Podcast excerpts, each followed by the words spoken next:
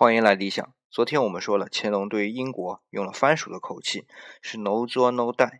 但是 die 在哪里呢？就是四十七年之后的一八四零年，第一次鸦片战争，中国被打了个落花流水。其中相当一大部分原因呢是武器不行，和英国的武器啊不在一个级别上的。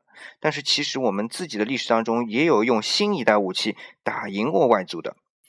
比如说明永乐一朝，朱棣呢五次御驾亲征北伐，特别是第二次北伐，永乐十年（一四一四年），朱棣恰当的在作战当中用上了当时全世界唯一的一支热兵器部队——神机营，在蒙古草原上战胜了向来可以在平坦地区驰骋的蒙古骑兵。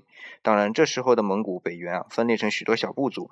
这次呢，被打败的是瓦剌，而打败他的神机营呢，则是配备了火铳和霹雳炮。这比欧洲最早的西班牙火枪兵啊早了一百多年。如果我们一直保持这种优势的话，那么后来我们就不会那么悲催了。